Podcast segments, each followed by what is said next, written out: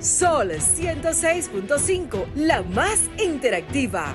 Una emisora RCC Miria.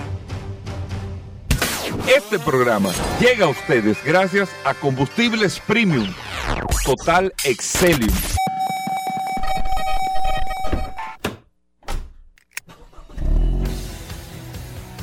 Bienvenidos al programa número uno de movilidad en la República Dominicana. Vehículos en la radio. Bien amigos y bienvenidos a Vehículos en la Radio. Señores, buenos días. Gracias a todos por la sintonía iniciando esta semana. Hoy hasta la una de la tarde, como siempre, después del sol de la mañana, nosotros compartimos en este espacio dedicado a la movilidad en la República Dominicana, todo lo que tiene que ver con vehículos en general, aquí en Vehículos en la Radio. Mi nombre es Hugo Veras, un honor, un placer estar compartiendo con ustedes en el día de hoy, aquí en la más interactiva Sol, 106.5, toda República Dominicana. Recuerde que usted puede descargar la aplicación de Sol en su App Store o Google Play, Sol FM descarga la aplicación y ahí está compartiendo con nosotros todas las noticias, todas las informaciones todo lo relacionado con este mundo de los vehículos y recuerden siempre, ténganlo pendiente, grábelo en su celular ahí, usted que no está escuchando ahora el WhatsApp, el 829-630-1990. 829-630-1990 es el WhatsApp de Vehículos en la Radio para que usted pueda escribirnos, mandarnos fotos, mandarnos noticias, opiniones, pedirnos informaciones, lo que usted quiera Usted lo tiene en el WhatsApp 829-630-1990 y ahí comparte con nosotros todas estas noticias, informaciones, bueno, y el contenido que nosotros tenemos para ustedes. De inmediato, para que aprovechemos el tiempo, aquí está Paul Manzueta, el hombre que vio Top Gun por fin en el día de ayer. ¿Había mucha gente en el cine? Sí, sí, había mucha gente. ¿Viendo esa película? Sí, sí, me sorprendió, me sorprendió. Gracias, Hugo. Todavía Top Gun está llevando mucha gente al cine. Gracias, como siempre, por la oportunidad que me das de compartir contigo todos los días en este programa Vehículos en la Radio. Gracias a, gracias a ustedes por la sintonía hoy. Lunes, inicio de esta semana, 18 de julio. Eh, tenemos un programa cargado de ¿eh? informaciones, noticias, novedades, invitados, eh, comentarios. Vamos a hablar de cine.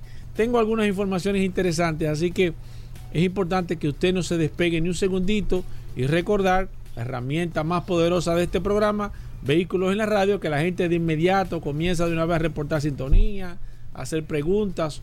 Hoy que vamos a tener un programa sumamente interesante. Bueno, eh, y hay que decirle, amigos oyentes, Paul vino con una lista por escrito de ver la película Top Gun. Yo quiero ver qué es lo que tú... O sea, quiero ver, a, ver qué, qué, es lo que trae Paul ¿Qué es lo que, con qué lo que? y todo eso. Bueno, hoy vamos a hablar de lubricantes.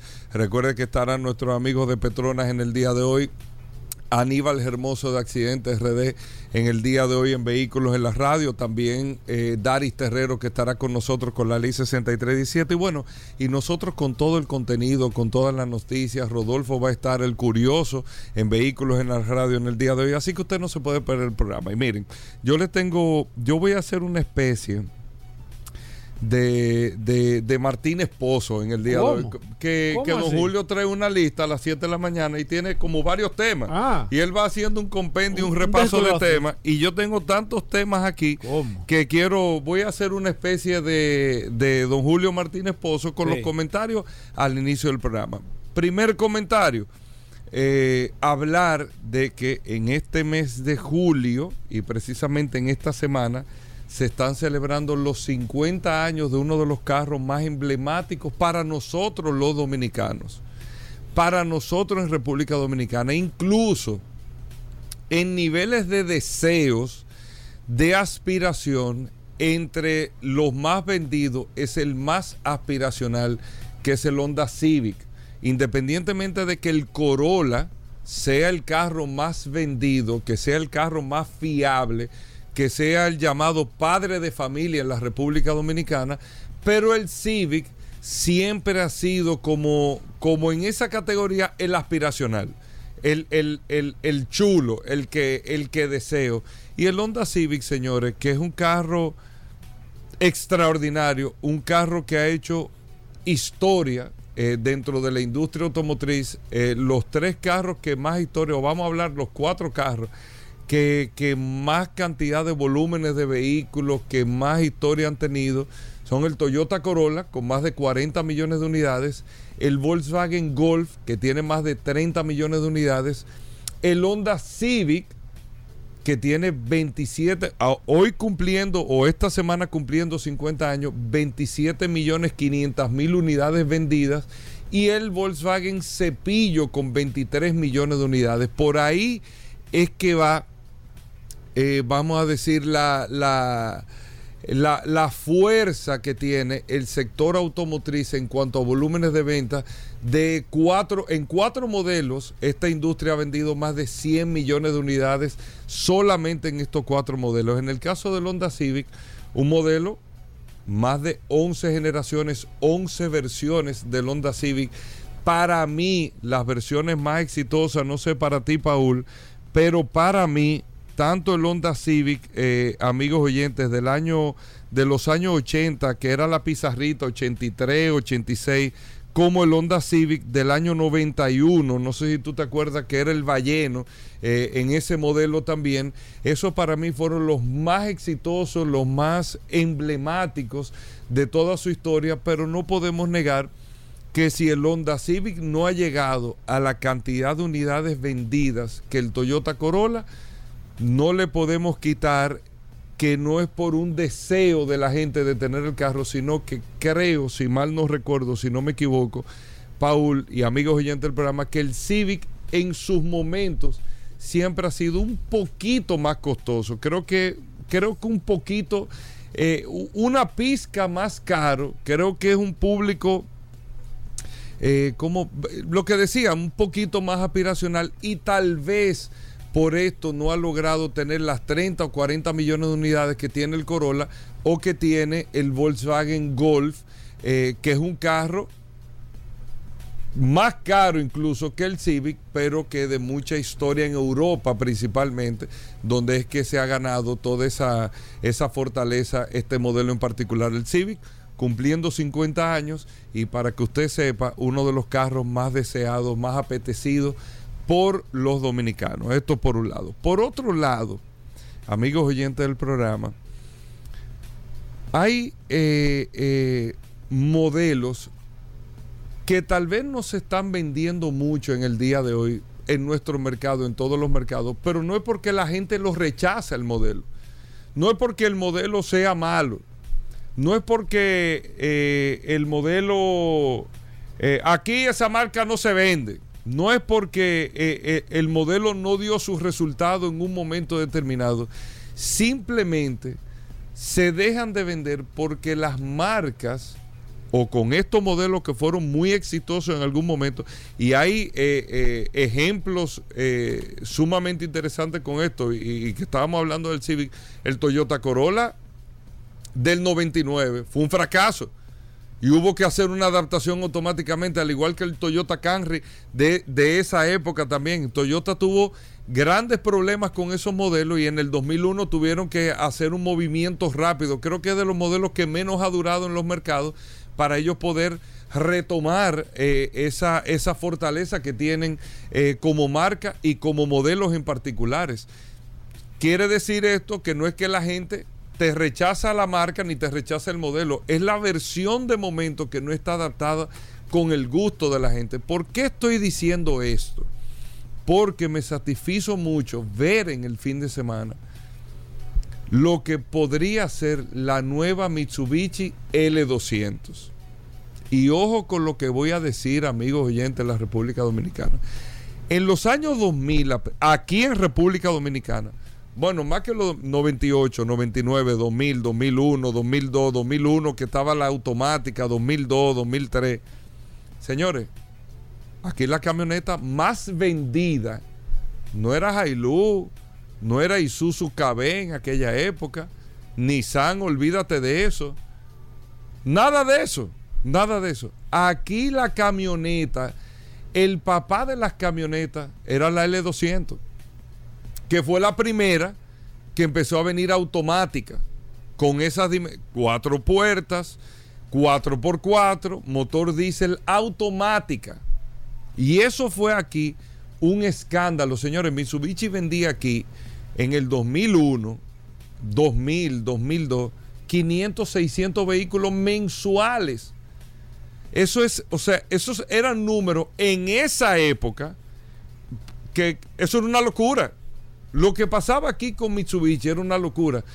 Porque tenía modelos, la gente la marca no las rechaza, pero tenía modelos que era wow, lo que la gente estaba buscando y esperando.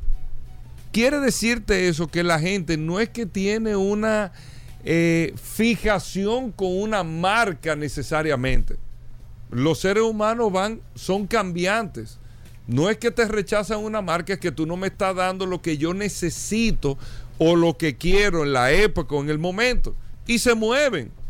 Tú eh, eh, eh, vas flotando, tú te mueves aquí, es como un tema cíclico, me voy aquí, me voy allí, al menos que usted se mantenga adaptándose, que es lo más difícil, irse adaptando a medida que van pasando los tiempos para ir logrando siempre ese liderazgo. Mitsubishi no pudo hacerlo en ese momento. No bueno, al día de hoy que tenemos la misma Mitsubishi Montero que tenemos desde hace más de 20 años.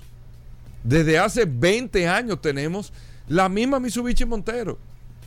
No es que la gente la rechaza, es que simplemente tú no estás hablando ya el idioma que yo quiero hablar en el año 2022. En el 2002 sí, era lo último, pero en el 2022 no, 20 años después. Lo mismo con la camioneta, pero de manera sorprendente ya está rodando lo que pudiese ser, amigos oyentes. No sé si tú la, tú la viste, Paul. No. No, sé si tú la viste, mira. Pero la que está aquí en la calle. No, no, no. Mira la L200. Ah, pero me, diablo, pero. Mírala ahí. me pareció muchísimo la Nissan. No, no se parece, ¿no? Sí, sí, sí, Hugo. Bueno, eh, son del mismo grupo, ¿tú entiendes? Es la misma. Son no, no, no es la misma. No sí, sí, Bueno, tiene algunos detalles, pero yo te aseguro que es el mismo chasis y la misma puerta y la misma. yo te puedo asegurar que es el mismo chasis. Sí, la misma, la misma carrocería. No es la misma carrocería, Paul. Mírala bien. Oye, qué cosa, ¿eh? Por eso que te, yo te estoy diciendo que me sorprendí. Yo te iba a decir a ti que, que era una Nissan. Acuérdate el grupo Renault, Nissan, Mitsubishi. No me gusta a mí eso. Ey, mira esa camioneta. el frente es totalmente diferente. El lateral tú puedes tener, es verdad, de seguro en la misma plataforma. esos datos no lo han dicho. Ha sido la, esos datos no lo han dicho, pero.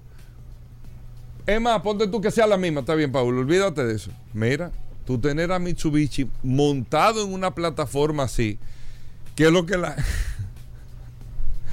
Oye, qué cosa, eh, amigo oyente del programa, qué, qué tema este. Pero bueno, olvídate. Tú sabes que este programa se caracteriza siempre, siempre por decir las cosas como son. Está bien, está bien, está bien, está bien. ¿Cómo que es el tipo del.? Bueno, tú eres la. el, tipo, de la. El del pito. No, bien. El del pito, el del pito. No, tú tienes que estar pendiente con la cosa que está pasando, bien. El del... Ya tú tener una Mitsubishi con los tiempos que se están demandando ahora, pónganle atención a lo que puede pasar y a la recuperación que puede tener la L200, por lo menos en mercados como el mercado dominicano, porque ya me estás produciendo lo que yo estoy demandando. No en la calidad se cae de la mata en términos de diseño, en tecnología, en espacio, todo lo que yo estoy demandando. Y eso lo está presentando la Mitsubishi L200 en una posible nueva versión que ya está eh, rodando y se está hablando. Por otro lado, para cambiar de este tema a otro, vimos lamentablemente, amigos oyentes del programa, la situación, tuviste el caso del el muchacho de pedidos ya que le rompió los cristales a una jipeta blanca, se dice que era una señora que está, me imagino, yo me imagino que era una mujer que andaba manejando la jipeta porque él a un hombre no se hubiese atrevido a, haberle hecho eso. Yo me imagino. Yo me imagino que sí. Yo me imagino que era una mujer. Y esto lo que trae lo siguiente. Y yo creo que se está, está llegando el deadline de las aplicaciones tecnológicas que son muy buenas, son funcionales, que han aperturado un mercado, han dado muchísima oportunidad no solamente de empleo y de producción, sino de que muchas empresas, muchos negocios puedan crecer con la facilidad y no tener estos costos que pueden tener de ofrecer ellos de manera muy propia un servicio de delivery. O sea, yo creo que todo lo que han aportado las aplicaciones tecnológicas de movilidad es positivo. Todo. Yo no le veo nada negativo. Ahora, lo que sí el modelo de negocio para estas aplicaciones tecnológicas va a tener que cambiar. Esa, ese gap que ellos estaban teniendo de, de, trabajar, no, yo lo que soy una empresa tecnológica, yo interactúo en un servicio, o sea, yo lo que soy un intermediario de servicio, yo no tengo que responsabilidad ni con el que te vende, ni con el que te lleva, yo lo que estoy aquí es siendo un agente tecnológico. Ya esa, ese manto eh, eh, de miopía en cuanto a la organización, en cuanto a la fiscalización, en cuanto a la responsabilidad social que estaban teniendo estas aplicaciones tecnológicas, yo creo que eso está llegando a su final. Porque no puede ser posible que tú tengas a una persona con la identidad de tu marca, de tu empresa sin que tú tengas algún tipo de control, supervisión, administración, seguimiento, eh, eh, conocimiento de quién es esa persona. Tiene la capacidad, tiene el estatus eh, educacional para brindar ese servicio. No es que tenga un motor y tenga licencia y papel de buena conducta, no. Eso no puede ser todo. Y todas estas aplicaciones han estado fluctuando en esa en ese lapsus, vamos a decir así, de que bueno, no, yo estoy aquí, el que quiera eh, instalarse mi plataforma. No, solamente descarga la aplicación, viene y se registra aquí, que venga con su licencia, que tenga un motor, yo le doy el uniforme y que tire para adelante. Yo no tengo que ver, yo soy el que cobro, yo le deposito, pero yo no tengo que ver como manejen en la calle. Yo no tengo que ver dónde se parquee. Yo no tengo que ver con las imprudencias. Yo no tengo que ver con las acciones y la actitud. No, yo no tengo que ver con eso. Ya las autoridades se encargarán. Yo no tengo que ver y el restaurante no tiene que ver y nadie tiene que ver. Aquí no hay. A esa señora no hay quien le responda. Pues nadie tiene que ver. Y esa acción, yo quitando el creo esa acción debe de empezar a llamar la atención. Lo que están viviendo muchas aplicaciones tecnológicas en Europa, en Estados Unidos, que no querían anteriormente con las aplicaciones de taxi y movilidad. No, no, no. No, el que quiera viene se instala, descarga su aplicación, pero no. Tú sigues con tu licencia de vehículo privado, con tu placa de vehículo privado, con tu seguro de vehículo privado. Ajá y la responsabilidad civil que tú estás asumiendo y ese conductor está asumiendo y tú no tienes nada que ver con eso. No, eso es lo que ha venido pasando en otros países. Y eso es lo que nosotros tenemos que empezar a observar aquí en el mercado dominicano.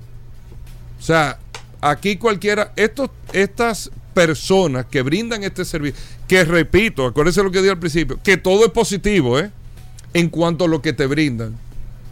Pero estas personas tienen hasta tres aplicaciones. Fíjense el nivel de no control que tienen tres celulares diferentes, trabajan para tres empresas. Apago esta, prendo esta, apago la otra, prende otra.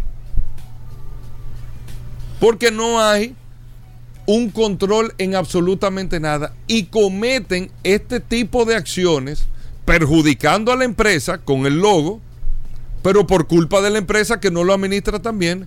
Y miren cómo le va arriba una persona partiéndole todos los vidrios, sabrá Dios qué habrá pasado, pero nada, ni un accidente, ni una imprudencia, nada justifica un hecho de violencia.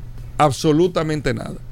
Repito, creo que está llegando el fin de que esta y van a seguir siendo rentables, va a seguir siendo negocio y va a seguir siendo todo, pero que se maneje así tan a la ligera, tan no, tú quieres, si no quieres, yo no tengo, yo no tengo responsabilidad, yo no tengo que ver contigo. No, así no. No es solamente sacar, sacar. Hay que también dejar algo. Hay que dejar algo también. ¿De acuerdo? Hacemos una breve pausa, amigos oyentes. Tenemos un contenido maravilloso en el día de hoy. No se nos muevan.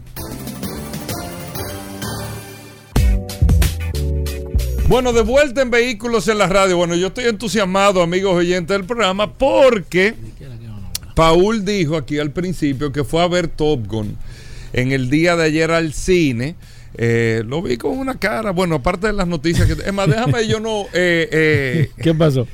Eh, ¿Cómo ensalzar, ensalzar. No, no, no, como condicionar. condicionar tu comentario. No, no, no, no, dale. Bienvenido, Paul Manzueta. Señor, ahorita vamos a hablar de accidentes RD. El curioso está desde temprano en la cabina de vehículos en la radio. El hombre está yo tengo que irme, activo. Yo tengo unas preguntas para Rodolfo. Tengo que, irme. Tú a hermano. Porque Rodolfo estuvo haciendo este fin de semana en motocicleta un recorrido por la frontera para que nos cuente un poco de esa experiencia. Tengo que irme a las 12. Un Pero bueno, eh, vamos a hablar de lubricante. Adelante, Paul, bienvenido. Gracias, Hugo. Recordar, como siempre, el WhatsApp 829-630-1990. 829-630-1990 es la herramienta más poderosa que programa alguno tenga en estos momentos. El WhatsApp de este programa Vehículos en la Radio, téngalo ahí a mano. Usted se puede agregar cualquier información, pregunta, inquietud, duda que usted tenga. Usted tiene la forma de cómo usted resolver su situación que usted lo diga que lo engañaron, que el mecánico le dijo, que usted compre un carro con un fallo, con un problema, porque usted tiene la herramienta y tiene la solución en sus manos con esta maravillosa herramienta que nosotros hemos puesto en sus manos. Mira, ayer estuve viendo, para entrar por la, por, la parte eh, suave, primero, light, eh, Top Gun, y hubo una, una, algo que me sorprendió a mí. Yo creo que eh, a las personas que somos amantes de los vehículos, eh, hubo algo que desde el principio noté que fue lo, el único, lo único que no cambió en el tema de movilidad en la película. Hugo Veras. ¿Tú te diste cuenta, pudiste percibir qué fue lo único que no cambió en la película entera en el tema de la movilidad? Los aviones. No. Espérate.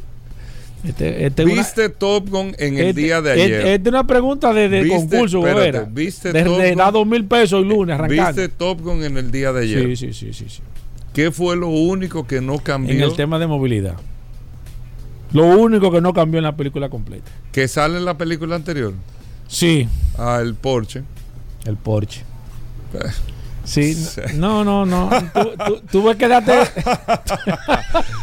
Oh, Dios. Mira, el oh, Porsche me sorprendió.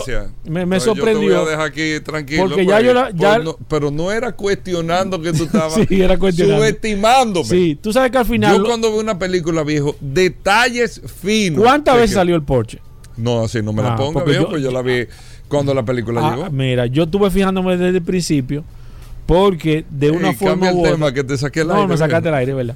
De una forma u otra, aunque al final se lo pusieron en evidencia, claro está fue demasiado claro, pero en varias ocasiones eh, eh, salió el Porsche en la casa cuando llegaban en las motocicletas, que llegaron juntos. Salió en tres ocasiones, salió el Porsche. Eh, casualmente o, de manera sutil, pero me sorprendió que no, no, no cambió ese, ese vehículo en la película anterior y creo que en esta película, bueno, evidentemente en esta película tampoco. Después cambió la motocicleta, los aviones evidentemente eh, en muchos aspectos se hicieron mucho más modernos y principalmente los aviones de la parte contraria de los enemigos. En este caso, eh, pero es el Porsche que no sé y me gustaría saber si Porsche está patrocinando esta película que me imagino que deben de estar patrocinando porque Eric López lo ha dicho aquí en varias ocasiones, no hay nada que te que salga a través de la de, del lente de una película que no esté previamente en el guion.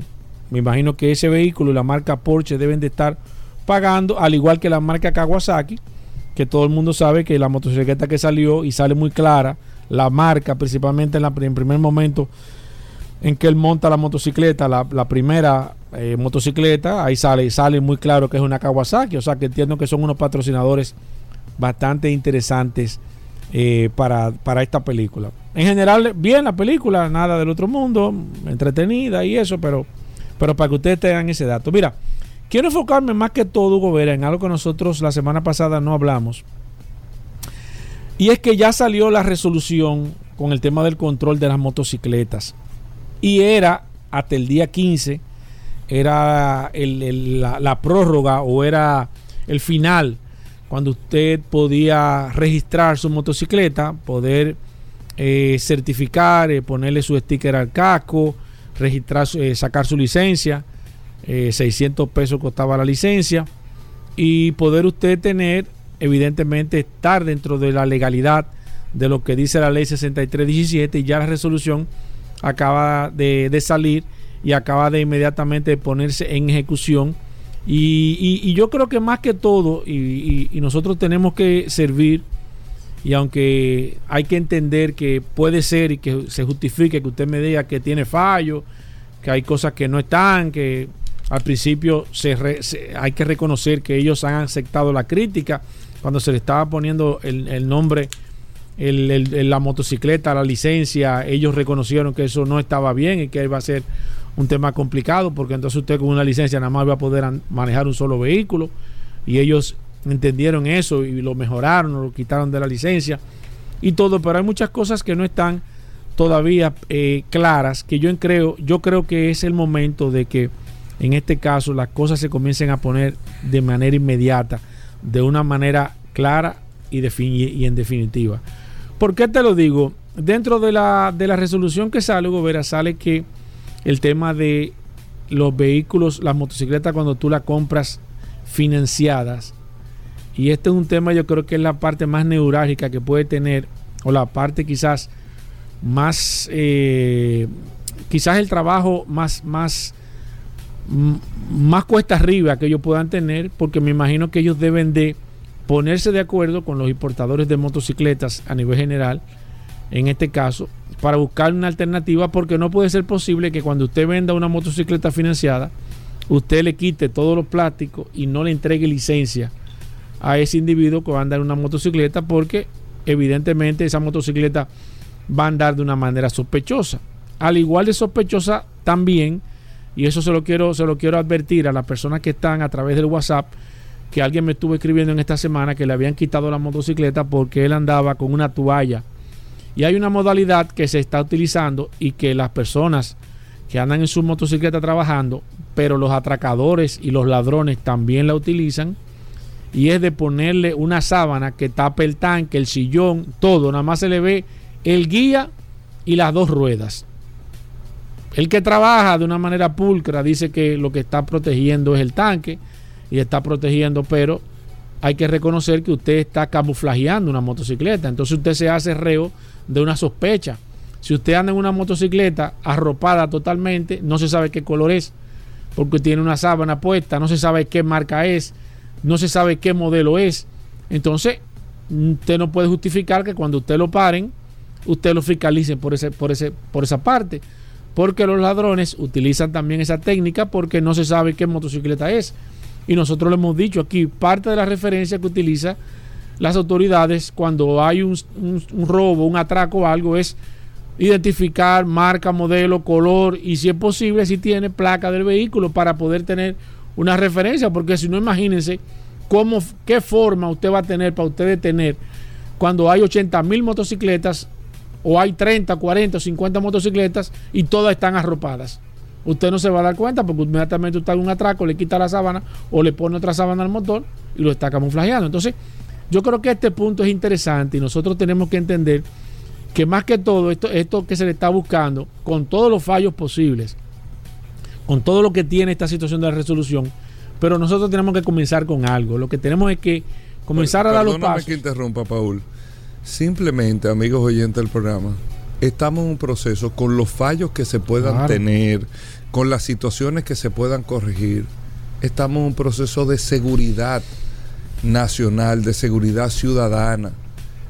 La cantidad de situaciones de atraco que se están dando, donde el 90% lo que se utiliza como herramienta es la motocicleta. Salimos la semana pasada, incluso CNN nos hace un reportaje con la cantidad de accidentes donde los protagonistas son las motocicletas. La cantidad de imprudencia, la cantidad de situaciones. No que esto va, mil opiniones se están dando pasos y esos pasos traerán una serie de aprendizajes, pero vamos o nos ponemos todos a una a que queremos buscar juntos la salida a estas situaciones o seguimos con la dinámica que eh, tradicionalmente tenemos nosotros en República Dominicana, que es oponernos a todo. A todo. Y a mí me da mucha pena y vergüenza ver personas, incluso con unos niveles de incidencia dentro y fuera del Estado, opinando sobre este tema, no aportando, sino con opiniones que son lógicamente opiniones que van eh, de una manera u otra para hacer populismo o porque me afecta un interés particular, no me importa la situación colectiva. Y eso da mucha pena. Y lo digo en todos los sentidos, incluyendo en el área de comunicación. Que nosotros tenemos que ver un proceso que tiene meses, meses. Tiene más de seis meses. Meses. Meses. Y donde todo el que ha podido y ha querido aportar lo ha hecho y se han corregido lo que se ha aportado, pero aquí hay una dinámica es eh, eh, no tan clara con ese tema. Esa es la verdad. Esa es la verdad lamentablemente. Y no solamente esto, sino que fíjate que todo este tiempo que se ha estado, yo te digo de manera particular, yo fui dos veces, yo registré mi motocicleta, después compré otro casco, fui, saqué un duplicado del tema de, la placa para el casco y demás, y tú ves ahora que está presto a vencer ese plazo, y la cantidad de personas que está llamando, que está justificando, que den una prórroga, que cómo va a ser, que qué van a hacer con su trabajo, que su motocicleta. Señores, pero ustedes le dieron seis meses haciéndole llamados reiterativas, o sea, en, reiteradas ocasiones para que usted fuera y legalizara y buscar una alternativa para esto. Lamentablemente, lamentablemente nosotros aprendemos es cuando nos aplican la ley. Es la única forma de que nosotros podamos aprender, es simplemente cuando nos aplican la ley. Entonces ahí viene el problema de que este gobierno, de que las autoridades, de que, mira, aquel anda así, porque entonces buscamos eh, eh, que lo, ah, pero la policía anda sin placa. A usted no le, no le debe de, no le voy a decir de quizás de importar, pero ande usted legal primero para que usted pueda justificar. Porque usted no puede justificarlo, que usted está haciendo algo mal hecho porque otro lo hace. Nosotros tenemos que entender, y todo el que anda con motocicleta, todo el que anda en una motocicleta debe ser partidario de que las cosas se arreglen, de que las cosas se legalicen, de que usted pueda andar tranquilo en una motocicleta, de que usted no se haga reo, porque yo mismo le digo, yo ando en motocicleta y a veces ando asustado porque no sé si me van a quitar el motor. O sea, he visto situaciones. Entonces, es mejor que todo el mundo ande claro y así no evitamos problemas. Para finalizar, Hugo Veras, y este dato es importante, aunque eh, no tiene nada que ver. Señores, el automóvil ha tenido una incidencia más que todo a nivel culinario con el tema de la, de la, de la comida, de los alimentos y demás ha sido bastante interesante y para nadie es un secreto y de hecho eh, le voy a hablar con Rodolfo para que toque el tema de las estrellas Michelin que estuve viendo estuve viendo algún documental sobre, sobre cómo se creó este sistema de estrellas Michelin y el por qué de los restaurantes con la comida. Porque viene el tema de restaurantes, los restaurantes interesante, interesante, interesante. Pero ahora se ha creado y hay, ahora en España están los soles. Ey, pero vamos a recordarlo. para el que no sabe. No, vamos a dar esa parte a Rodolfo para que la busque. No, pero ya, pero es que eso se ha dicho aquí. hasta Rodolfo lo dijo una vez. Rodolfo lo dijo eso, yo no me acuerdo. Tú lo dijiste lo de la estrella Michelin una vez aquí. No, no sabe. Con la curiosidad. No sabe qué es. Pero recuérdalo, recuérdalo. Con el tema. Bueno, eh, el, el, los, hermanos Michelin estaban, estaban tratando de que la gente. Yo pensé que ellos estaban, que, que ellos iban al restaurante inicialmente y ellos hacían una evaluación de restaurante y hacían una recomendación para que la gente fuera. Pero la idea principal de esto era que, la, que las personas recorrieran la mayor cantidad de kilómetros, que se fueran lejos. Oye esto, señores, que se fueran lejos de los puntos donde ellos estaban para que recorrieran muchos kilómetros y las gomas se le desgastaran. Entonces, ¿qué ellos hacían? Ellos lo que hacían era que iban seleccionando diferentes tipos de restaurantes y sitios donde ellos iban a comer y cada, y cada vez lo ponían mucho más lejos, las distancias, para que la gente, porque anteriormente la gente utilizaba el, vehículo solamente para ir del trabajo a la casa, la casa al trabajo, recorrían pocos kilómetros duraban 3, 4 y 5 años sin comprar las gomas. Y ellos se idearon una forma de que la gente saliera los fines de semana con la familia y que se fuera a conocer otros puntos, creándole puntos de interés y esto lo utilizaron restaurantes, haciendo evaluaciones con restaurantes, y de ahí es que surgen el tema de las estrellas Michelin. Hoy, casualmente, estuve viendo en España que ahora se crearon los soles Repsol, del aceite Repsol, casualmente, de que hay restaurantes que se están también haciendo una evaluación solamente en España. Recuerden que Repsol es un lubricante español y ahora se ha creado una nueva categoría donde los restaurantes también se están eh, calificando con, eh, con soles Repsol y ellos le van poniendo uno, dos, tres. Va más o menos, pero fíjate que todo lo que tiene que ver, que es el centro de la opinión, es que todo el sector automotriz siempre está ligado al tema de la comida, al tema culinario, porque aunque usted diga, ¿qué tiene que ver un aceite con un restaurante? ¿O qué tiene que ver una, una goma con un restaurante? Bueno, se le busca siempre la vuelta y lo que se está tratando de buscar una, una alianza porque tienen algún tipo de relación porque bueno, lo de Michelin es lo que tiene como la Sí, lo que pasa es que Michelin es un nivel a, nivel y mundial. y por y por la historia, por el tiempo, por todo. A nivel general y es una historia sumamente interesante y el automóvil y el tema de la movilidad siempre ha estado ligado a diferentes sectores y el sector de la comida a nivel general no escapa de esto. Es interesantísimo, yo le hice un, un resumen con el tema de Michelin para que ustedes eh, entiendan, pero fíjense que siempre usted tiene que buscar una alternativa de ver y esto le hizo a los hermanos, a los hermanos Michelin que las ventas de un año a otro se duplicara y que el tema de las estrellas Michelin se constituyera en uno de los principales o en el principal evaluador, evaluador culinario en el tema de restaurantes.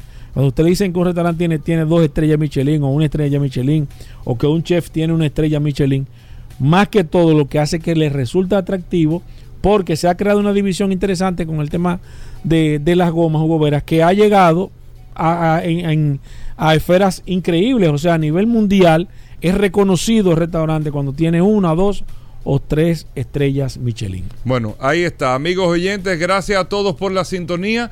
Vamos a hacer una breve pausa. No se muevan más información. Daris Terrero, Rodolfo, Accidentes RD, bueno, de todo en el programa. Vamos a hablar de lubricantes también. No se nos muevan. Ya estamos de vuelta. Vehículos en la radio. Bueno, señores, de vuelta en Vehículos en la radio. Gracias a todos por estar en sintonía con nosotros, por mantenerse por acá con todas estas noticias e información. Y acaba de llegar, el hombre salió de abriendo la mañana ¿Cómo? directamente aquí a Vehículos en la radio, a la cabina de Sol, la más interactiva, para hablar de la ley 6317 de tránsito, transporte y movilidad una muñeca bastante pesada eh, que trae Daris Terrero en el día de hoy. Nosotros lo estamos observando. Pero ¿eh? muy de cerca. Yo estoy hace rato chequeando, digo yo. Yo estaba buscándolo aquí en internet. Ahí un este artículo. bueno, este yo me voy a quedar callado mejor. Daris Terrero, bienvenido. de qué? Buenas, gracias Hugo, gracias Paul.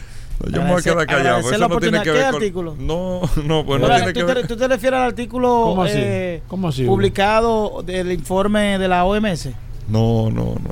¿Cuál era Tiene que ver con otra cosa. Tiene que ver con. ¿Qué pasó? Con el manejo. ¿Cómo manejo? Está bien, dale, Dari. Bienvenido al programa. ¿Qué tenemos para hoy, Dari Terrero? La gente está esperando. Primero, eh, hay que necesariamente hablar del tema de la regulación de la motocicleta. Que hay que decir lo siguiente: es un proceso que nosotros apoyamos. Yo, particularmente, yo entiendo que la República Dominicana, el tema de la motocicleta debe ser regulado Aquí debemos saber qué cantidad de motocicletas tenemos y el uso que se le está dando a cada una de los tipos de motocicletas en República Dominicana. Es decir, que el tema del registro, con sus imperfecciones, que obviamente se pueden mejorar en el futuro, pero es necesario que el tema de la motocicleta en el país se regule. ¿Por qué?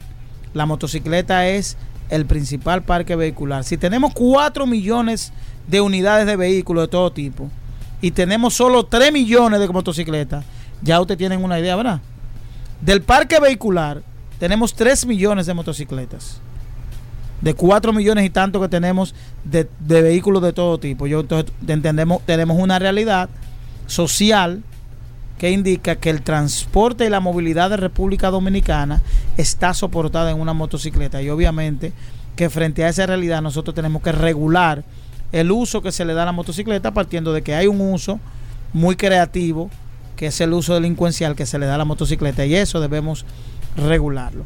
Hay un tema que yo quiero abordar hoy, que es el tema de la violencia en las calles. Óyeme, a raíz de este tema que del video, del video, del video. Óigame, eso ocurre con, la, con más frecuencia de la que uno puede imaginar. Lo que ocurre es que nosotros no tenemos siempre la capacidad de que eso quede eh, eh, grabado. Hay dos videos que se hicieron virales este fin de semana. Un video de una persona a bordo de una motocicleta que está al acecho de una persona que ve un carro del transporte público y, y espera el momento indicado para quitarle el celular. Hay detalles muy particulares. Esa persona tenía un chaleco de, de, de los chalecos que utilizan los motoconchistas. para conchar. Oigan, el, oigan el, el, el dato.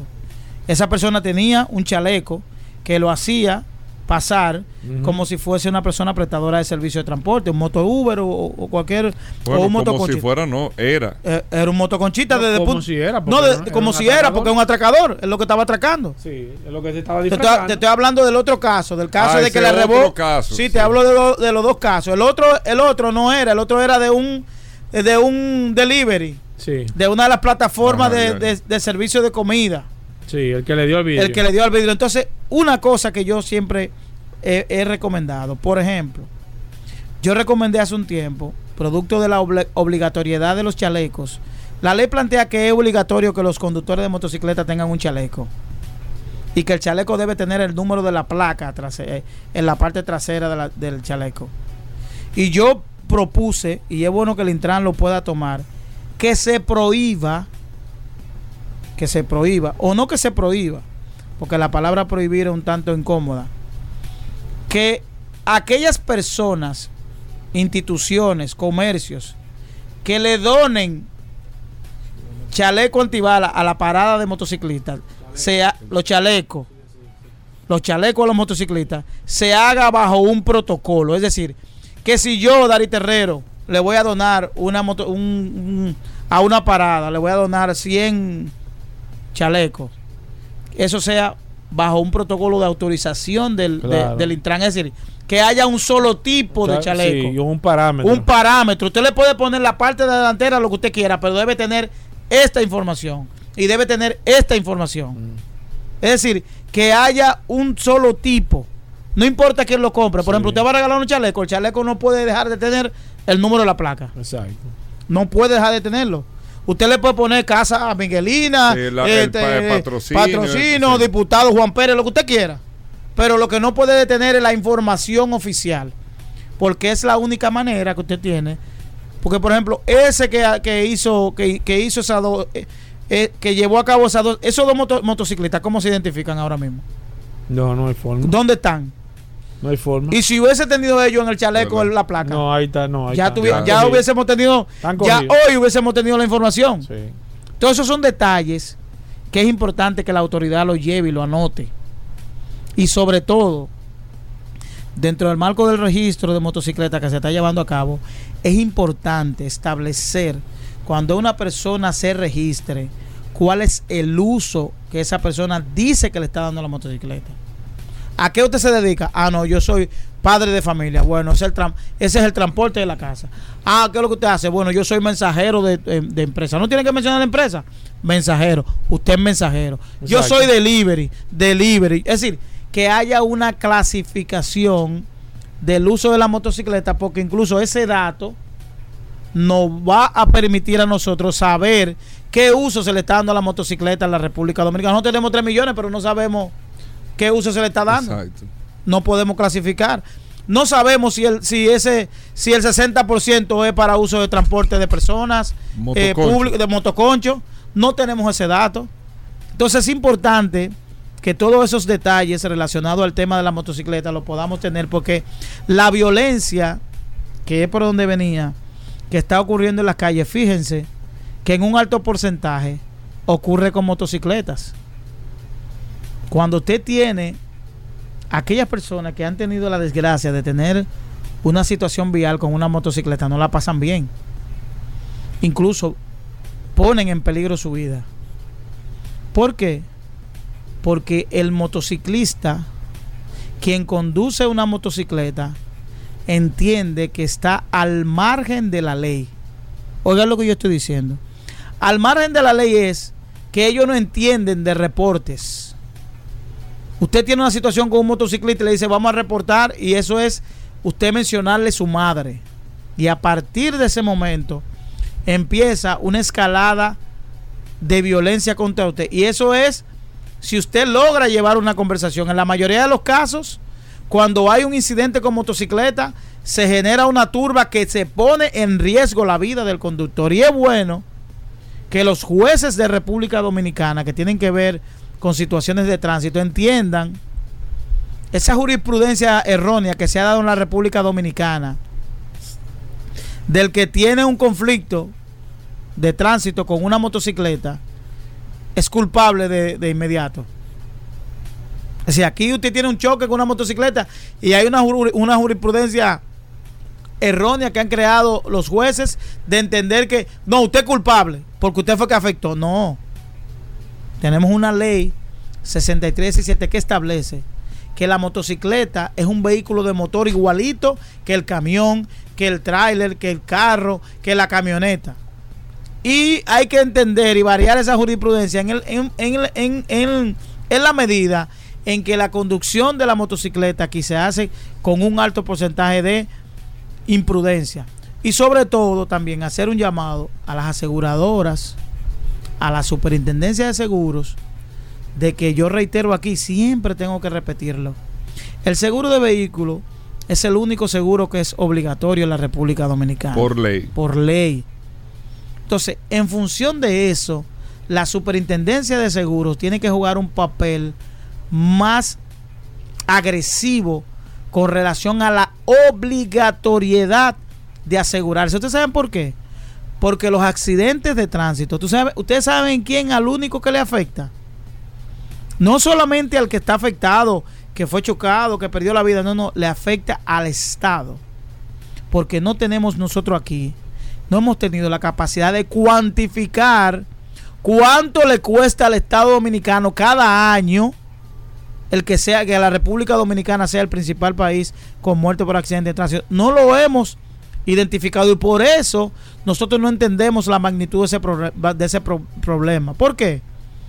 Porque cuando nosotros nos demos cuenta de que los accidentes de tránsito nos quitan dinero para enfrentar el sistema de salud normal, es decir, de poder atender a una persona con un dolor, de poder hacer un trasplante, de poder dar los medicamentos de alto costo. Cuando nosotros entendamos eso, de que los accidentes están llevando parte de ese presupuesto, probablemente en ese momento nosotros le vamos a poner atención a los accidentes de tránsito en República Dominicana y lo importante de andar con un seguro de responsabilidad conduciendo un vehículo de motor. Bueno, ahí está Daris Terrero. Tremenda opinión. Con esto nosotros hacemos una pausa. Arroba Daris Terrero. Arroba Daris Terrero 1 para Instagram y para Twitter.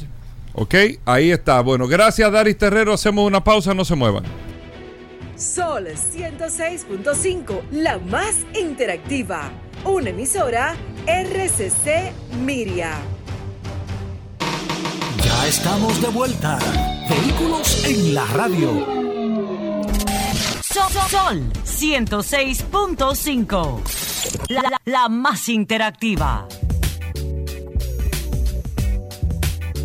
Bien, mis amigos, y seguimos en su programa Vehículos en la Radio. Tengan el WhatsApp a mano 829-630-1990. 829-630-1990. Hablamos de accidente. Aquí está el hombre que lleva las estadísticas Aníbal Hermoso de Accidente RD. Bienvenido Aníbal, eh, cuéntame cómo va la página, qué hay de nuevo en temas estadísticos, tú que llevas todas esas esos datos, ¿ha disminuido los accidentes? ¿Ha aumentado? Eh, eh, ¿Ha cambiado el tema de los accidentes? Gracias, Hugo, gracias, Paul, gracias a Pablo. Mira, el tema de los accidentes, definitivamente, si no, si seguimos como cada día que no tomamos una medida para combatir eh, este mal definitivamente no va a disminuir. Es nuestra apreciación. Nosotros vemos que cada día aumentan los accidentes o se mantienen, pero no se toman las medidas necesarias o la suficiente medida para mitigar este problema. Mira, y, y por cierto, agradecer a Créditos Guimánfer, que este segmento llega gracias a ellos en la Bonaire San Martín, Autopista Duarte, Rómulo Betancourt y nueva sucursal en Villamella. Créditos Guimánfer. Encuéntranos como Guimánfer RD en redes sociales. Mira, aportando el tema de ahorita un poquito más sobre el incidente con el delivery en, eh, algo que cabe destacar es que el motorista del delivery iba dentro del túnel, que de por sí ya era una infracción que buscaba un motorista dentro del túnel. Testigos que nos escribieron a la página nos, comentan que fue como que hubo un altercado con, un vehículo. Uno se imagina que quizás. Chocó con, él, con, una, con una mujer y emprendió, la mujer como que no se detuvo, pero tampoco se va a detener en un túnel, digamos nosotros. Pero más que eso, Paul, más adelante también peleó con un conductor de un vehículo público, de, un chofer de carro público. O sea, el tipo iba bien violento. Sí, sí. En ese sentido, queremos también destacar que el Ministerio de Obras Públicas y Comunicaciones anunció el cierre temporal no completo del el puente Duarte, eh, que van a durar algunos 60 días en reparando el puente, así que ya saben, eh, la congestión que, se, que puede ocasionar este trabajo es común, es normal, Así que paciencia que durante Se buscaron rutas, rutas alternas, me imagino. Exacto, sí, ellos le pueden buscar en las redes sociales del Intran, del Ministerio de Obras Públicas, las rutas alternas, pero sí durará algunos 60 días este trabajo eh, del puente Duarte. Algo que realmente no quería dejar pasar, Paul, es que también se hizo un poquito viral la semana pasada una noticia de CNN en español que me cansé de buscarla, pero no la encontré, pero los periódicos locales sí, sí, la compartieron que República Dominicana ocupaba el primer lugar en muertes por accidentes de tránsito a nivel mundial y que esto eran datos del 2020-2021. En ese sentido, queríamos aclarar que las estadísticas de la OMS realmente salen cada dos o tres años. Es decir, la estadística actual disponible de la OMS es el boletín del 2018 que corresponde a datos del 2016 y lo que salió ahora fue una proyección, no ha salido el boletín oficial, que sería 2020-2021, con datos del 2019. Es el que toca de la OMS salir. Sin embargo, lo que hizo fue una proyección de accidente. ¿Qué es lo malo de esto? Como quiera que sea, aunque no sea, la data no sea de como se menciona en el periódico del 2021, sí somos el país. Pero llevábamos mucho, estamos, estamos solos en primer lugar. No diga que, que estamos o sea, solo prácticamente. Sí, la proyección dice que por cada 100.000 habitantes, 67.2 muertes por cada 100.000 habitantes, República Dominicana. Voy a mencionar solo los primeros tres lugares, seguido de Venezuela con 39.7. ¿Qué pasa con Venezuela? Se dice que por un poco de desorden que hay en cuanto a la estadística, no, no, se lleva la estadística muy bien, quizá por eso sean el segundo, quizá no, no, no sea su realidad, pero un tema de estadística. Santa Lucía, esa pequeña isla, era quien ocupaba el primer lugar. ¿Cómo? Ahora bajó un tercer lugar, así que hay que ir para Santa Lucía, pregunta qué fue lo que hicieron. ¿Qué es lo que están haciendo? Pero tienen un 27.1 y ya ha sido de Guatemala, Belice y Bolivia. Son los datos reales de esto. En cuanto a los accidentes, para volver esta semana, incluso esta madrugada en la Avenida España, próximo a la curva de la Marina, y en la Cayetano Hermosén, te menciono estos dos accidentes porque tienen algo en común. Exceso de velocidad y curva en los videos de cámara se aprecia como eh, por eh, el de la Cayetano Hermosa en específico, muy violento, exceso de velocidad, en una curva pierde el control y el carro cae en el sentido contrario. Oye, pero eso, eso fue fuerte, eso. el carro literalmente salió volando. Y en la Avenida España, el mismo caso, una, una jipeta, también en la curva. Esa curva es bien famosa, pero ¿en qué yo quiero enfocarme? Mira, nosotros no, nosotros no nos consideramos los científicos de la NASA, pero ambas vías hemos hecho propuestas para mitigar este tema, a pesar de que el tema es el factor humano, el exceso de velocidad, existen mecanismos para mitigar este tipo de accidentes y a ambas vías le hemos hecho propuestas. Así que invitamos al Intran a que le dé una chequeadita de no estar de acuerdo que la modifique, no tenemos ningún problema, o que hagan una paralela, pero que no se quede así, que siguen ocurriendo accidentes y nadie hace nada. Nosotros hicimos esa propuesta hace ya muchísimo tiempo. Si no la encuentran por, el, por la cantidad de publicaciones, se la mandamos directamente, pero algo hay que hacer para mitigar esto de los accidentes en este tramo. Y ya para finalizar, Paul, eh, que tú siempre me preguntas qué tenemos para esta noche, que ese segmento... ¿Verdad? ¿Y los videos en qué están?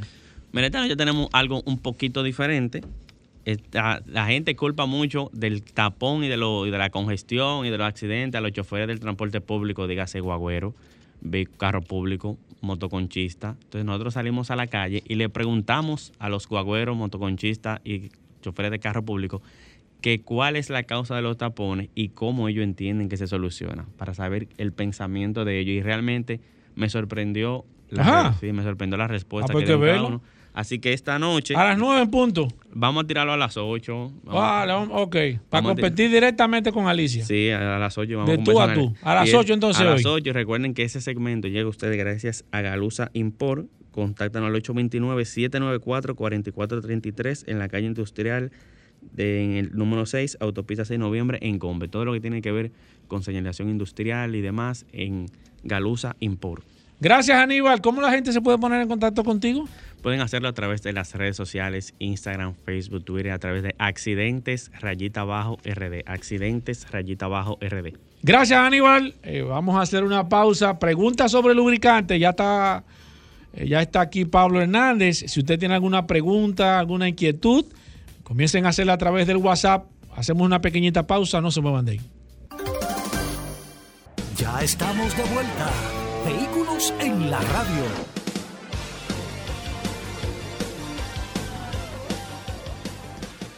Bien, mis amigos, hablamos de lubricantes. Tengan el WhatsApp a mano, 809-540-165.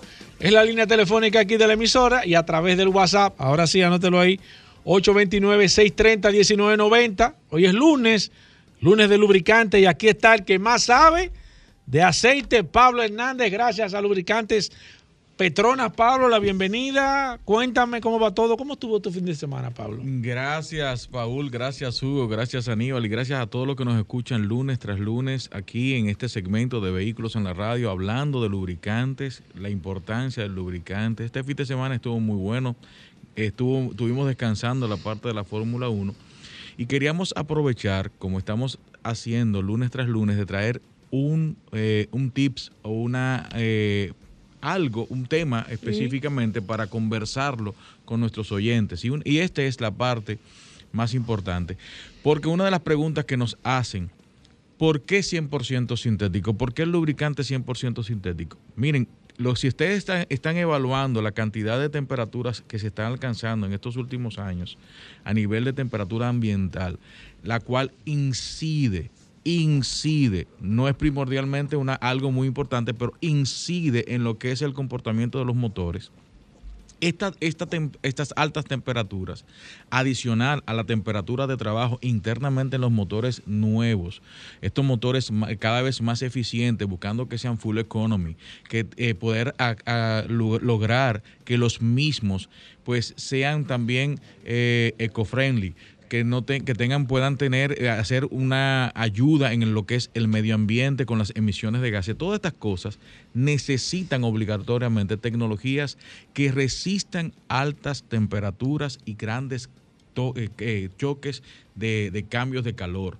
La gran mayoría de los motores de turbocompresores, eh, híbridos, que son motores más pequeños, que necesitan unos RPM muy altos, alcanzan altas temperaturas, necesitan eficiencia, necesitan eh, aceite 100% sintético. Para esto nos hemos apalancado, hemos tomado la tecnología que se usa en la Fórmula 1. Escúchelo bien.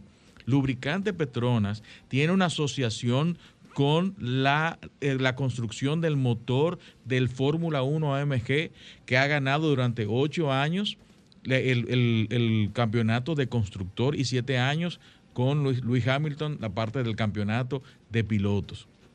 ¿Qué pasa? Tomamos esa, esa experiencia, tomamos esa tecnología y la llevamos a nuestros lubricantes. Estamos haciendo lubricantes cada vez más resistente. Por eso tenemos una nueva tecnología, se llama Cooltech Plus.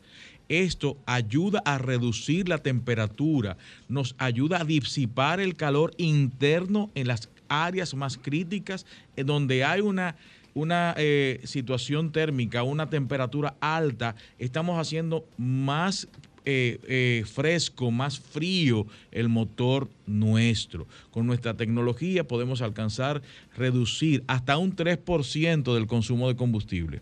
¿Por qué? Porque mucha de la fuerza, de la energía, que se, la energía térmica se utiliza en el motor, se pierde en la evacuación de, de los gases, se pierde en el enfriamiento y en la fricción al reducir la fricción, al reducir, evacuamos más fácil, disipamos más fácil el calor internamente del motor y eso nos ayuda a reducir el combustible en un 3%. Adicional a eso, hemos logrado reducir el plástico en nuestros lubricantes, en nuestros envases en un 15%. El plástico nuestro es más resistente y el 50% del material plástico que utilizamos en nuestros envases es reciclable. Es decir, ha sido reciclado. Tomamos Interesante. y esto está ayudando a que nosotros tengamos tres pilares ahora mismo en Petronas, que es enfriamiento, eficiencia del motor el enfriamiento para poder reducir un 3% el consumo de combustible y la sostenibilidad. Estamos luchando para que en el 2050 nosotros tengamos un, un cambio climático más friendly una, o una condición o una huella eh, carbónica diferente a la que estamos trabajando ahora y ese es una, algo que hacia donde nosotros vamos. Estamos lanzando, el año pasado se lanzó en Malasia el lubricante para vehículos eléctricos. Estuvimos conversando. Ajá. Hay un hay lubricantes para vehículos eléctricos. ¿En qué área? ¿Cómo funciona en la parte eso, de la transmisión. ¿Cómo funciona eso? ¿Con una nomenclatura especial para vehículos? Específicamente para las transmisiones de los vehículos eléctricos van a utilizar un lubricante específicamente para esa transmisión. Eso va a ayudar a que el desplazamiento del vehículo, el enfriamiento del mismo vehículo eléctrico también pues puedan funcionar adecuadamente con todas las exigencias internacionales. Lo vamos a tener próximamente también aquí. Estamos reduciendo las viscosidades. Paul, para que tú entiendas, nosotros cuando hablamos de 0W20 la gente se sorprendía. ¿Y eso por qué? Ahora estamos hablando de 0W8. Estamos hablando ahora de 0W12.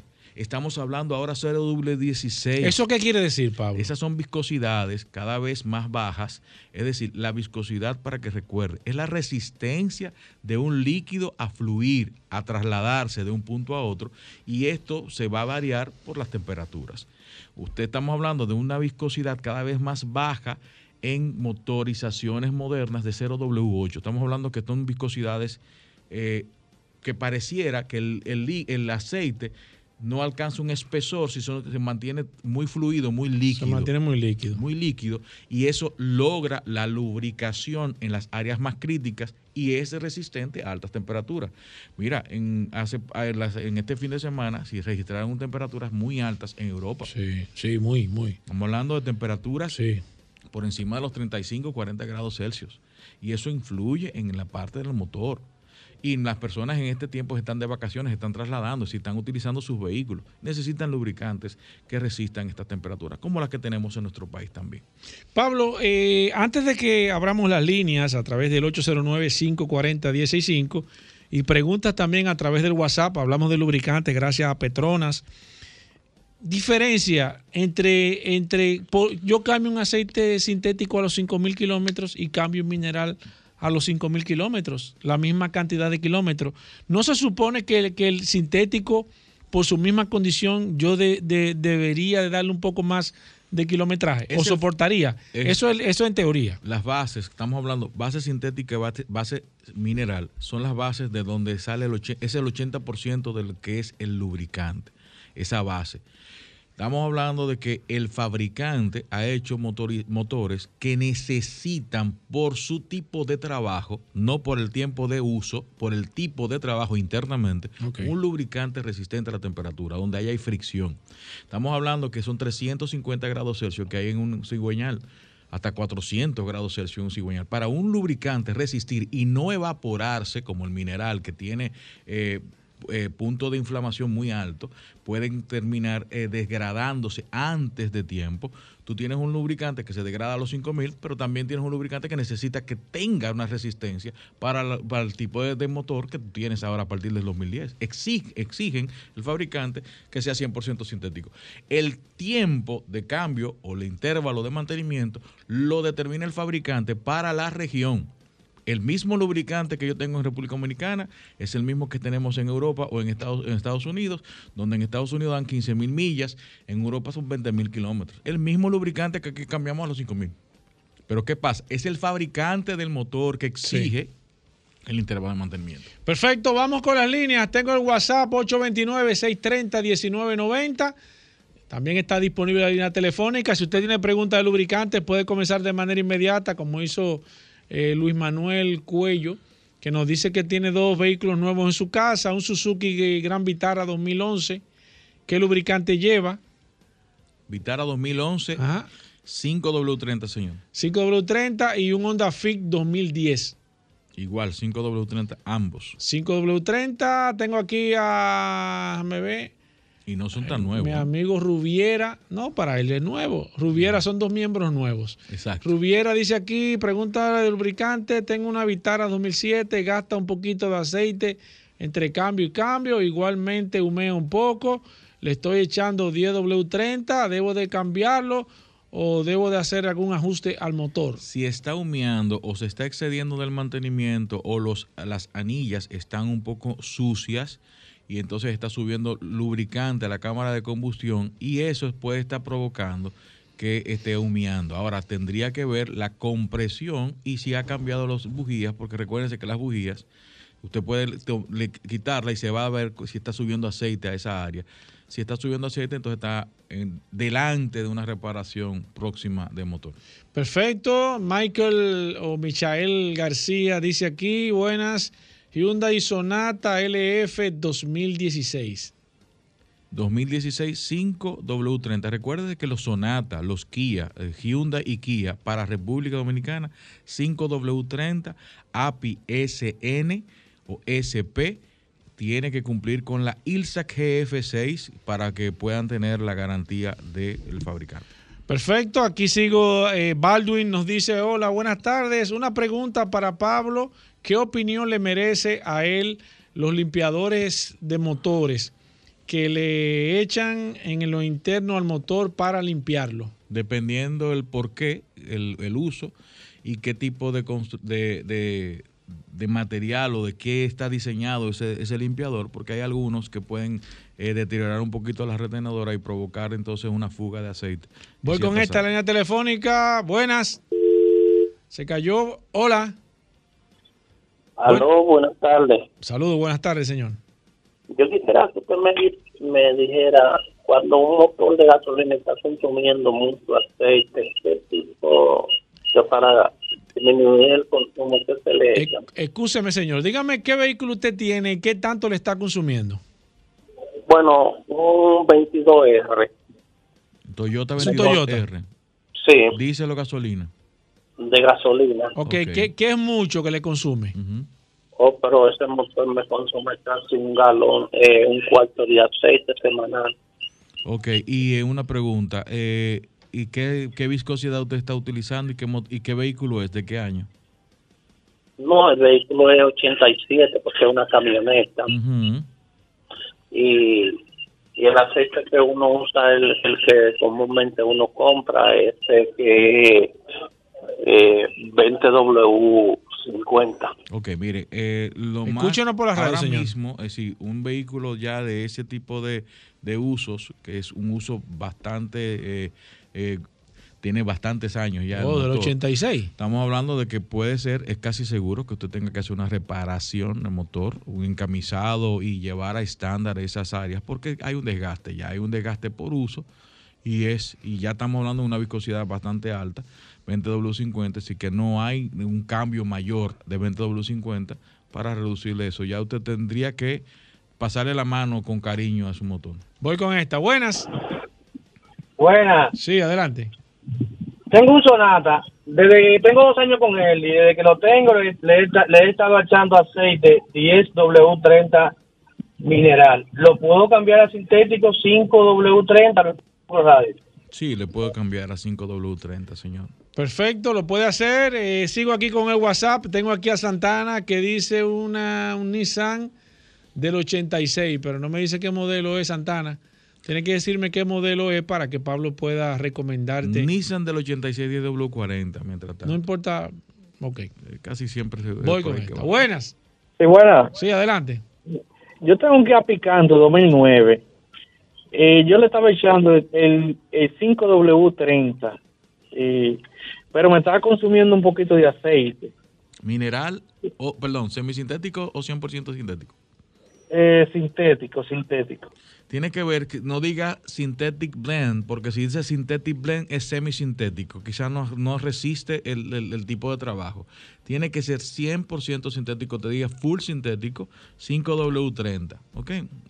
Perfecto, sigo aquí con el WhatsApp. Recuerden que el WhatsApp es solamente para escribir. Dice aquí a cura íntegra del 99.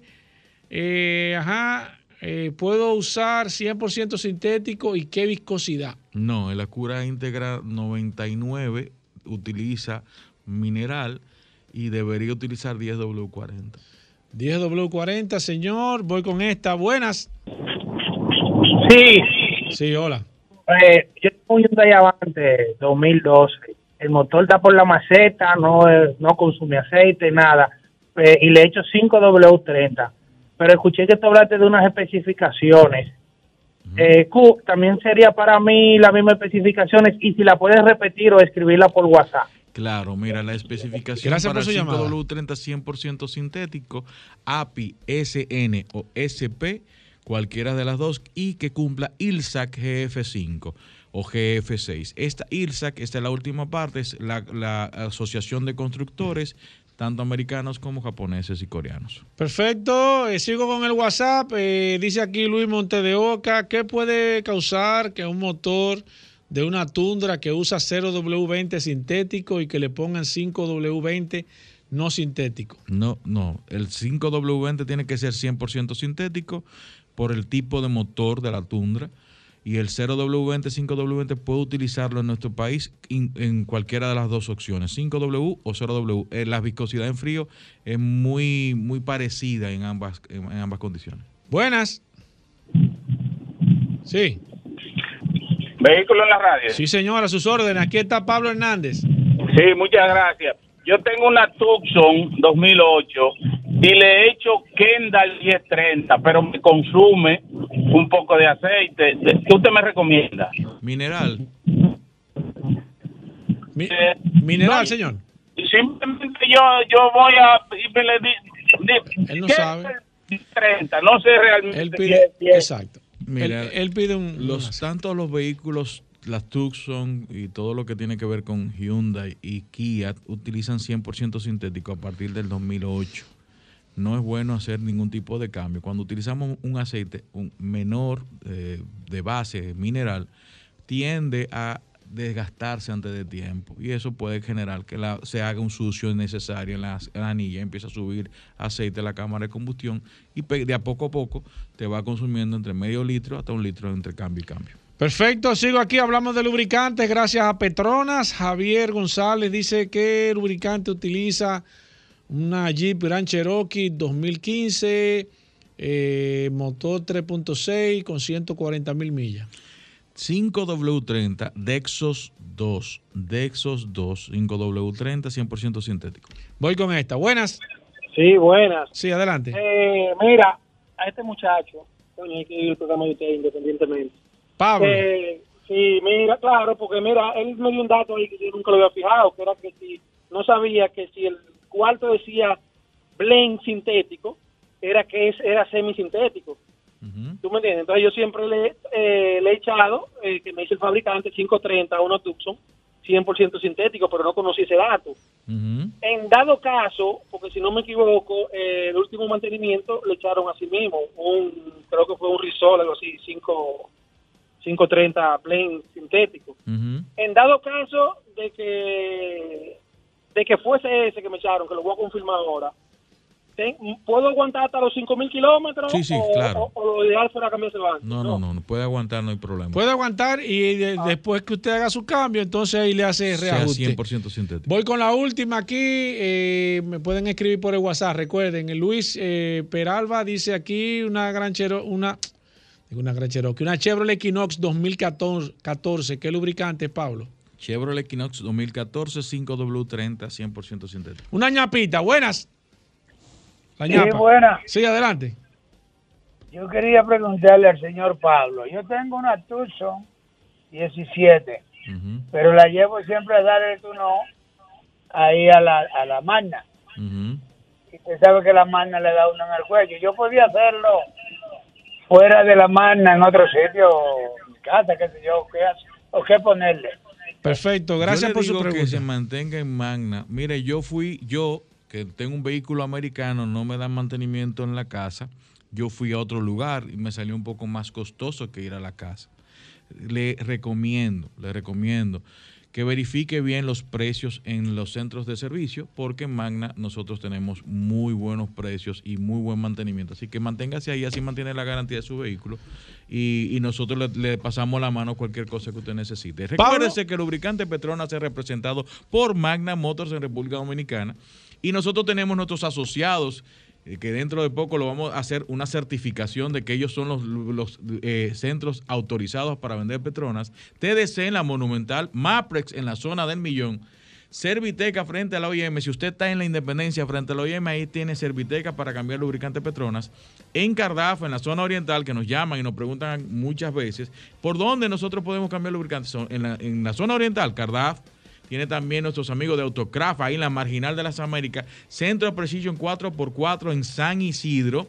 Nuestros amigos de Soluciones Automotrices, también en Santiago, Centro de Gomas Bello, ahí en Santiago, nuestros amigos, usted va y le dice que lo escuchó en Vehículos en la Radio y le van a dar un descuento. Y también nuestros amigos en La Romana, Centro de Gomas Trinidad, y también la Rotonda. Y si está en Higüey, nuestros amigos del Lubricentro Rochelle. Gracias, Pablo. Hacemos una pausa. Todavía queda contenido, así que no se muevan de ahí. Ya estamos de vuelta. Vehículos en la radio. Sol, 106.5. la más interactiva. Bueno, de vuelta en vehículos en la radio.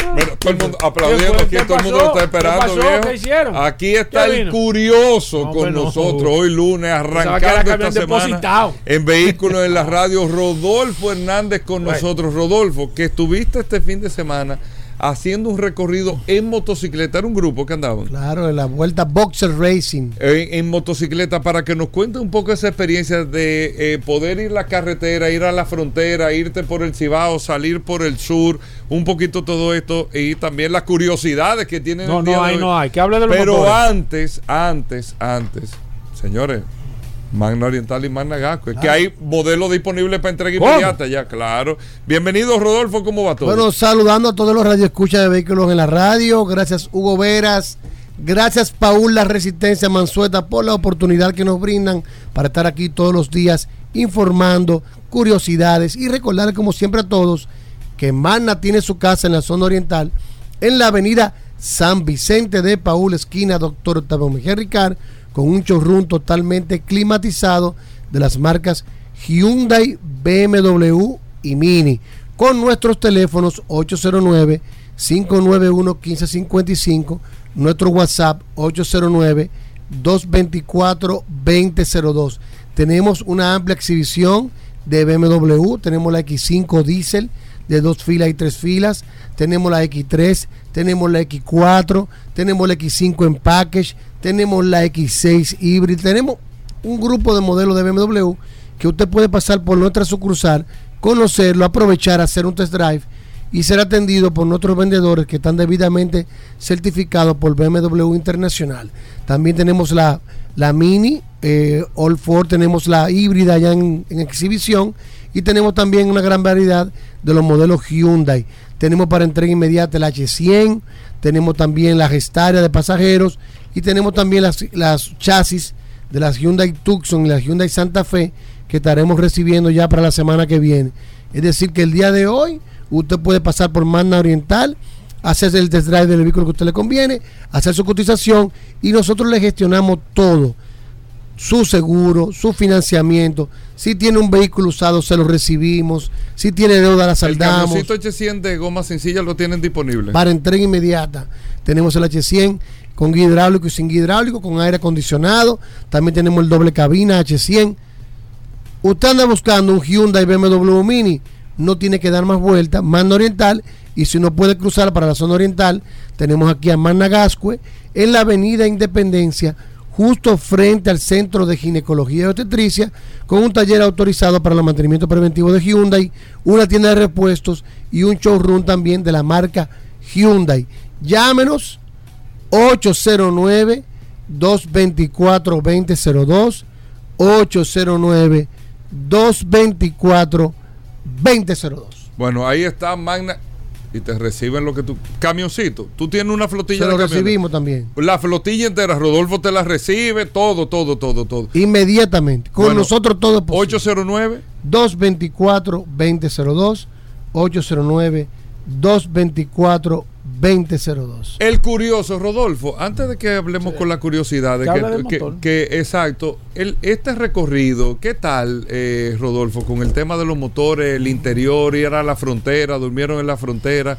¿Qué tal? Eh, eh, o sea, si tú no puedes transmitir. Mira, hay una frase que se puede resumir todo: República Dominicana lo tiene todo, Gobera. De aquí no hay que salir para ningún lado una, una experiencia inolvidable de mano de Boxer Racing, René Columna. Le felicitamos por la organización y el tremendo rally, el primer recorrido. ¿Cuál fue la ruta? ¿Cuál fue la ruta? La, la vuelta consistía de Jarabacoa a Dajabón, de el primer día. A Jarabacoa.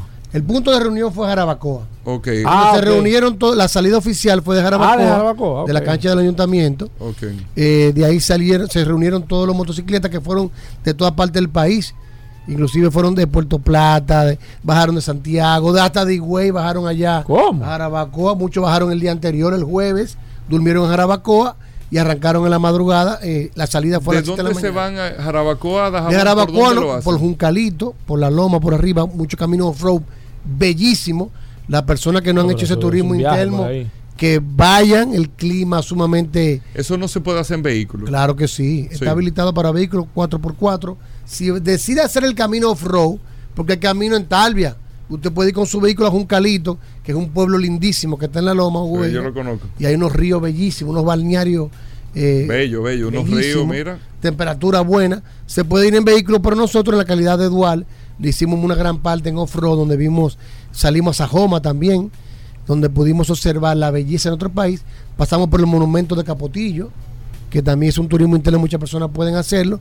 Y terminamos en Dajabón, donde dormimos en un hotel que es una zona franca, que tiene un hotel que se hizo eh, para unos empleados que venían de las multinacionales, que, que, venían a trabajar en la zona franca, con un restaurante muy bueno. Eh, la pasamos chéverísimo, pegado en la frontera ahí. Y de ahí salimos de Dajabón, salimos para Pedernales. Eso lo hicimos, transcurrimos la, internacional, con mano de en mano del Ejército Nacional que nos dio todo el apoyo. ¿Cómo está la carretera? Bien, para dual y para vehículos también está bien. Okay. Siempre vehículo 4x4 yo recomiendo que vehículo alto. Lo pueden hacer en un vehículo 4x2 que sea alto. Ahora salen en par de sonatas que han pasado. Valga la, la No, no, pero, pero, lo ideal es vehículo Lo ideal es un vehículo SUV que sea alto. Y la pasa, eso es lindísimo. Eh, eh, ¿Qué tiempo toma de Dajabón a Pedernales? Eso nos tomó, fueron 207 millas. Eso nos tomó, nosotros salimos a las 6 y media de la mañana y llegamos a las 4 de la tarde. ¿A Pedernales? A Pedernales. A las 4 de la tarde. Ah, esa fue la ruta B, que fue 50% off-road ah, y 50%. No es lo normal que tome 50% carretera. La ruta A, que fue totalmente off-road, le tomó de 10 a 12 horas a los pro. Salían a las 7 de la mañana llegaban a, las 5 de la tarde, porque esa, esa ruta incluía pasar la internacional, la Sierra de Neiva, ¿eh? salían por Limaní y hacían la Sierra de Bauruco. La parte de nosotros hicimos la internacional y de Pedro Santana salimos por carretera G y entramos a la Sierra de Bauruco por el Puerto Escondido, esa loma bellísimo, Gobera y de ahí salimos a Pedernales. Que hay muchos ríos, muchos sí, muchos pinos, mucho, eh, neblina. Es la verdad que República Dominicana lo tiene todo. Mucha seguridad, no hubo ningún inconveniente. Que mucha gente tiene miedo y dice, no, que es al lado que el, que el, vecino país. Señores, eh, son gente buena, eh, con mucha precariedad económica, lamentablemente, pero son gente muy buena. Cualquier ayuda que tú necesites están ahí para ayudarte. No hubo ningún inconveniente y y le recomendamos a todas las personas que visiten su país, que hagan turismo Mira qué bueno que nos transmite esa experiencia, Rodolfo. Y de regreso pasamos ya por carretera, por Barahona. Eso ahí. Si hoy lo vamos a dejar. Si hoy lo vamos a dejar. Déjalo ahí. No, no, no, no, no, déjalo ahí. No, no, no, no, no. Yo te quería, yo te quería preguntar porque una experiencia en vehículo para que la gente supiera, pero la gente, o sea, la producción aquí está el guion, la gente está esperando la curiosidad de bien. Tú sabes que tenía el celular, pero allá en la loma se cayó y se resentía. Sí, sí, sí. ¿Dónde estaba la curiosidad? No, Rodolfo, Rodolfo. Rodolfo. Deja eso para después. Tú no trajiste una curiosidad. Se me resetió el celular allá en la, Sierra de Gobera. Tú sabes eh, fin de semana, tú sabes que estoy sufriendo la presión, Hugo, llévame suave. Tú, sabes que. Eh, se resetió el celular allá arriba. Pero es verdad, no trajiste una curiosidad. Se resetió el celular en la sierra de Bauru. Tú sabes que la semana pasada estuve viendo casualmente en el cable, Gobera. Aproveché este momento que. Está loco por quitarte la curiosidad de. Me está loco por quitar el cemento. No, no, no, no, no. No, este, este bien, proceda, No ceda, ¿eh? Este tema tiene que ver con eso. Tú sabes que estuve viendo, me sorprendió mucho porque pasando los canales ahí, vi una entrevista con Rifler Riflero Gobera, 78 años. Pero el hombre está, está tirando, está tirando trompas. Sí. Está tirando trompas. O sea, una entrevista porque es una celebridad. Está en el Salón de la Fama de, la, de la WWF en Estados Unidos. Rifler. Y de hecho, entonces, casualmente la semana pasada también, que no sabía, no tenía ese dato, que cumplió, cumplió año también en Relámpago Hernández Gobera. Que hay una curiosidad interesante con el tema de la lucha libre. No, Rafa Hernández falleció hace mucho. ¿Qué es esto? Que tú sabes que, que el nombre de, de, de Rafa Hernández era José Manuel. Sí, se buscó la curiosidad. José, Manuel. Sí, se buscó la curiosidad, eh, Gobera. Guzmán, no, no, eh, Guzmán eh, Ramos. Era el nombre de, de, de, de Rámpago Hernández. ¿Qué pasó con, con el nombre de Rámpago Hernández? En la primera lucha, Rámpago Hernández le dan unos cuantos vejigazos a Rampa Hernández que, estaba peleando, la película. que estaba peleando con uno. Y entonces el árbitro, que no lo había anunciado, el tipo está ya, tú sabes, con una le están metiendo una pierna y le pregunta que cuál es el nombre para decirle al anunciante cómo era que se llamaba. Y él le dice, Relámpago Guzmán. Y el tipo se equivoca, el árbitro, y le vocea al tipo Relámpago Hernández. Y de ahí. Paul, pero eso no sale pero así, ¿eh? Pero que esta es la universidad de, eh, de, la, lucha libre, Hugo el, el, el, el, el, ampalla, el, el, árbitro, el árbitro se equivoca porque no escucha bien porque el tipo le tiene metido una pierna. Ya tú sabes, el tipo no puede hablar. Y el tipo dice, ¿cómo que tú te llamas? tipo está abajo. ¿Se lo vocea a quién? ¿A Silvio Paulino? Para pa voceárselo a Silvio Paulino, pero él le dijo Relámpago Guzmán, que era el apellido, porque él no tiene Hernández por ningún lado, Gobera. El apellido Hernández no lo tiene. Y se quedó así. Y entonces se quedó porque ya lo anunciaron como Relámpago Hernández. Y de ahí es que viene el nombre de Relámpago Hernández. Y esta curiosidad de lucha libre, Gobera. Yo con esto quiero llega gracias a Fortiman. yo quiero pedirle disculpas a los amigos que todavía se vende. Sí, claro. pero yo quiero pedirle disculpas a los amigos oyentes yo voy a hacer una reunión ahora cuando termine el programa. Pero con Rodolfo. Y Con Rodolfo. pero si yo se tiene la curiosidad. no, no, un abrazo. buena. Si yo, no, buena un abrazo. Gracias por la sintonía. Tu, celular, Rodolfo. No, no, yo a mí me da vergüenza. No, 809-224-2002. Cualquier cosa Hyundai, BMW y Mini. 809-224-2002. ¿Y qué emisora que te está viendo? Hasta mañana. Combustibles Premium Total Excelium. Presentó.